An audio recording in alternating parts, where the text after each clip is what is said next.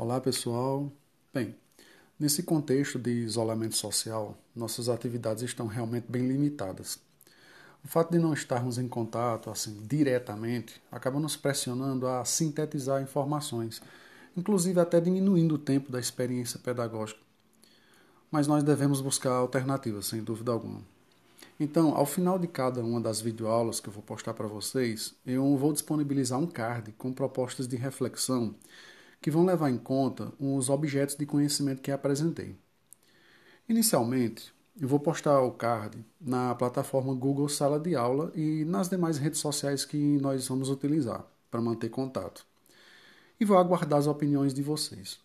O objetivo desse podcast é justamente aprofundar as discussões a partir dessas respostas, prolongando nossa experiência iniciada com as aulas, ou seja, na medida do possível, tentarei montar um diálogo a partir dessa dinâmica.